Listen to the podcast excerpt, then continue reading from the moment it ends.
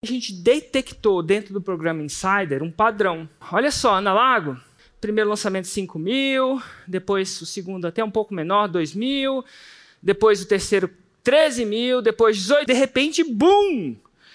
De 18 para 171 mil. Veja bem, ela faturou 879.387 reais. E o que, que era o padrão? O padrão é que essas pessoas lançaram um expert. Elas estavam batendo cabeça lançando a si mesmo e não tem nada de errado com isso. Mas elas simplesmente, quando a gente olhava esses grandes saltos, elas foram lá do nada lançando um expert.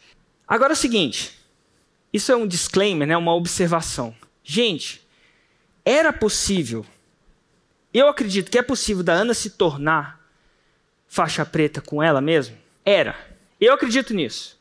Porque a gente ensina a fazer isso do zero estava crescendo. Só que a grande pergunta é que, às vezes, quando você escolhe um expert, você acelera muito o processo.